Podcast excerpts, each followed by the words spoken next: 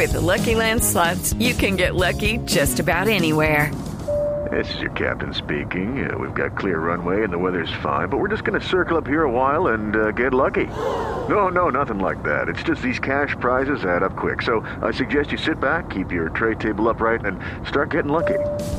Play for free at LuckyLandSlots.com. Are you feeling lucky? No purchase necessary. Void where prohibited by law. 18 plus terms and conditions apply. See website for details. Estamos en este momento en comunicación, Ana Cristina, con Felipe Villar Stein, que es el director de la Escuela Gastronómica Mariano Moreno para Colombia y Ecuador, para que nos explique cómo es que van a volver a clases presenciales. Señor Villar, bienvenido a Mañanas Blue, gracias por estar con nosotros. Eh, muy buenos días, muchas gracias Camila y a todos los de la mesa de trabajo. Aquí muy contentos de estar con ustedes y poderles contar. Hay muchas eh, inquietudes acerca de los protocolos, de cómo se puede volver a hacer una clase presencial, sobre todo con lo que estamos viviendo y con los contagios eh, en aumento en Colombia. Pues efectivamente lo más importante para la Escuela de Gastronomía Mariano Moreno es la seguridad, la seguridad física y emocional de nuestros estudiantes y por eso lo que hicimos fue implementar los protocolos de seguridad Digamos, a nivel nacional, eh, nuestra Asociación de Instituciones para el Trabajo del Desarrollo Humano, que se llama CENOF, hizo un, un trabajo en conjunto con el Ministerio de Educación y emitieron como un, un marco del protocolo. Luego cada una de estas instituciones tuvimos que aterrizar esto en cada una de las alcaldías. Medellín eh, eh, abrimos la semana pasada, Bogotá la estamos abriendo esta semana y al igual que Cali que abrimos a mitad de, a mitad de la semana. O sea, ya hoy podemos contar cuatro de las cinco sedes que tiene la Mariana en Colombia. Están abiertas y fue luego de que nos dieran el permiso en cada una de las alcaldías, porque el gobierno nacional em, nos dio la autorización a partir del decreto 749 somos la actividad número 41, como bien lo dijeron, es el tema práctico para poder terminar el semestre anterior. Eh, y luego cada alcaldía tenía que hacer su tarea muy juiciosa de eh, emitir como las reglas y, y eh, por dónde era que nosotros teníamos que pedir esos permisos. Señor Villar, pero explíqueme, explíquenos una cosa como, digamos, en la práctica. Si yo quiero atender a uno de esos cursos, ¿cómo hago si tengo y estoy restringido por el pico y cédula? Es decir, ¿cómo se organizan ustedes? Porque las personas todavía no pueden supuestamente salir libres pues a, realizar cualquier actividad. Eh, pues precisamente en el decreto que les menciono, en el 749 del 28 de mayo, está la actividad permitida como una de las exentas para la movilización. Es decir, que tanto los docentes como los estudiantes y los administrativos que tendremos que estar en las sedes para atender el servicio, eh, estamos exentos de la limitación de la movilidad. Eh, cada una de las alcaldías nos pidió primero el, protocolo de bioseguridad, donde nosotros contamos qué normas tenemos internamente y cuáles son los mecanismos de protección adicional que implementamos, pero adicionalmente está el tema del transporte, como lo mencionas.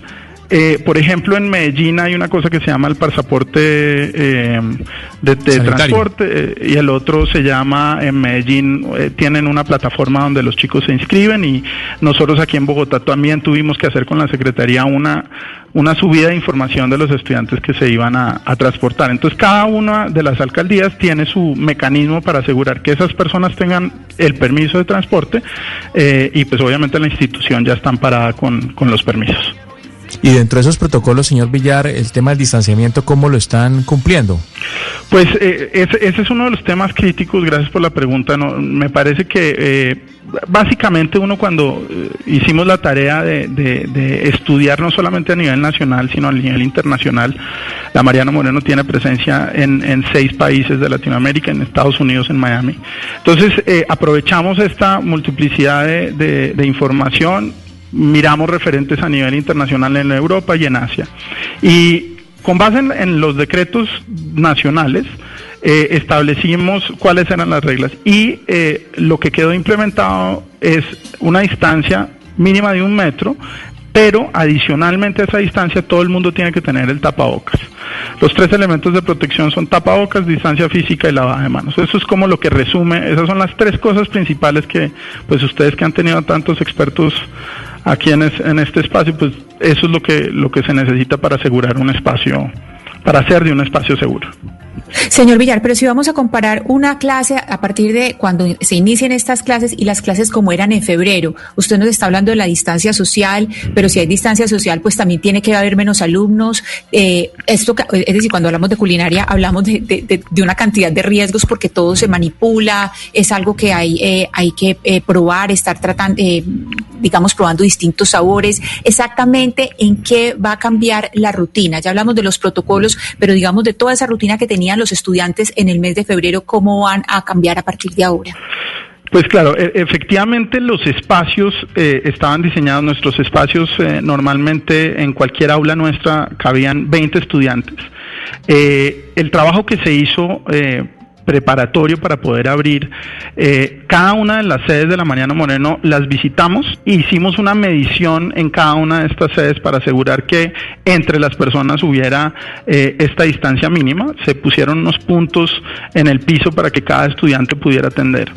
Eh, ya en el tema de la manipulación pues de los de los alimentos y demás tenemos que tener en cuenta que la industria de alimentos siempre ha estado abierta, que porque es una, una de las industrias eh, esenciales ellos fueron un referente muy importante de cómo funcionan estas cocinas donde la gente está pidiendo domicilios o donde la gente donde, todavía hay producción de alimentos a nivel industrial para hospitales, etcétera.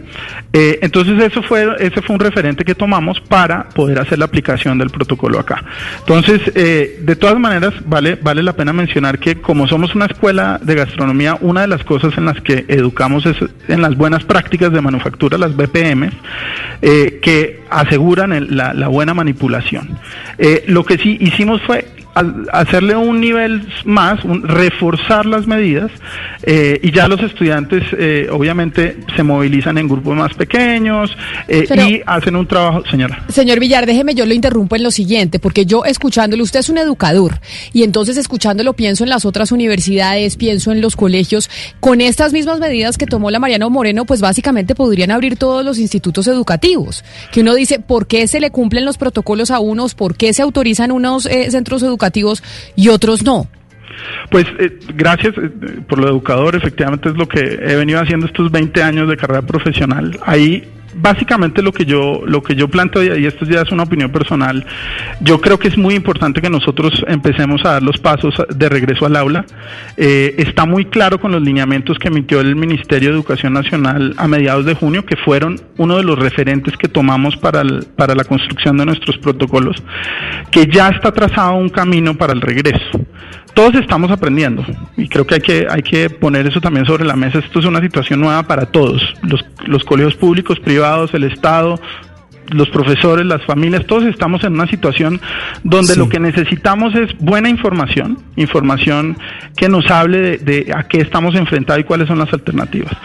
En este momento, en junio, en junio, julio y agosto, en, están autorizadas las universidades y, e instituciones para el trabajo del desarrollo humano para desarrollar las prácticas, o sea, las clases que se puede, que necesitan de, de algo, de una instalación física específica para terminar. Entonces pensemos, no sé, las universidades que tienen laboratorios de química, laboratorios de física, eh, pues los chicos tenían que volver a las universidades a terminar. Eso es lo que estamos haciendo ahorita.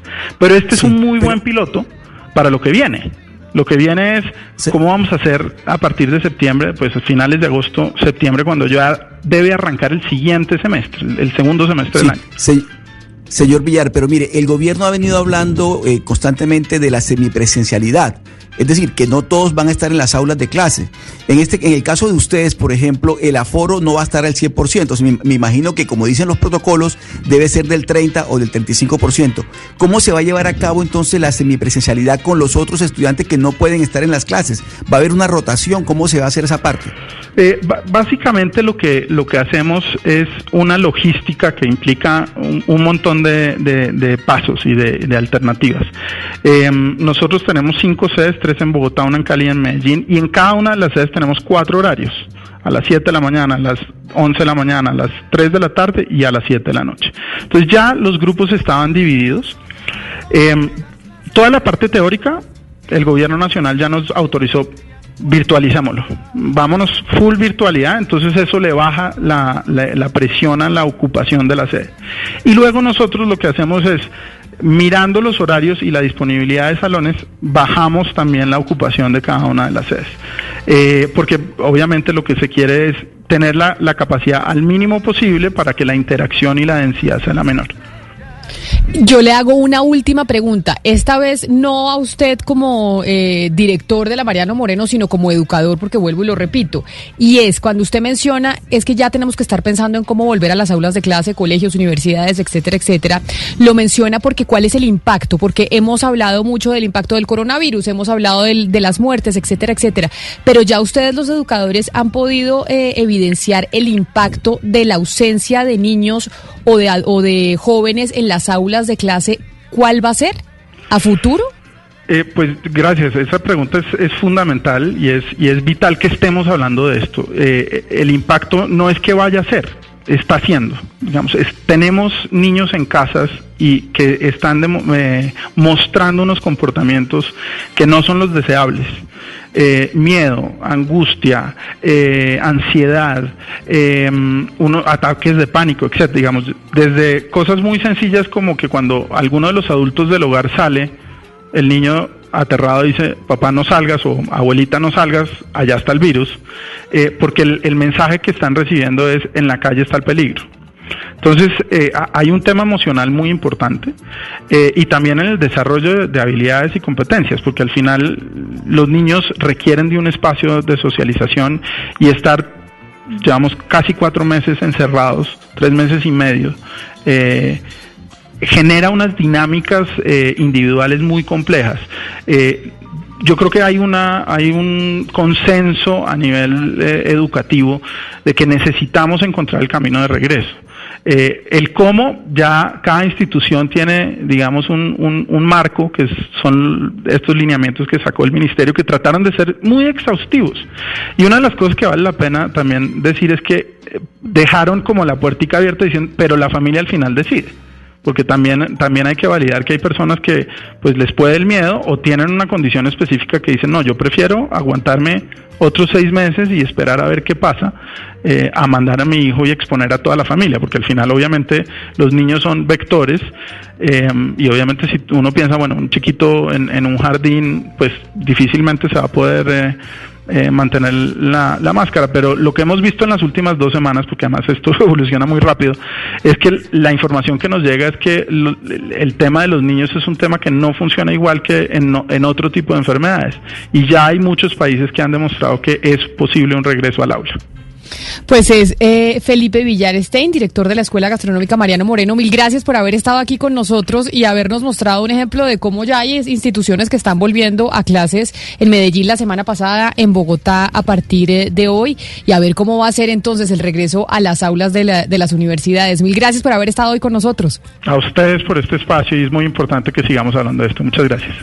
It is Ryan here and I have a question for you. What do you do when you win? Like, are you a fist pumper, a woohooer, a hand clapper, a high fiver? I kind of like the high five, but if you want to hone in on those winning moves, check out Chumba Casino. At ChumbaCasino.com, choose from hundreds of social casino style games for your chance to redeem serious cash prizes. There are new game releases weekly, plus free daily bonuses. So don't wait. Start having the most fun ever at ChumbaCasino.com. No purchase necessary. BGW. Void were prohibited by law. See terms and conditions. 18 plus.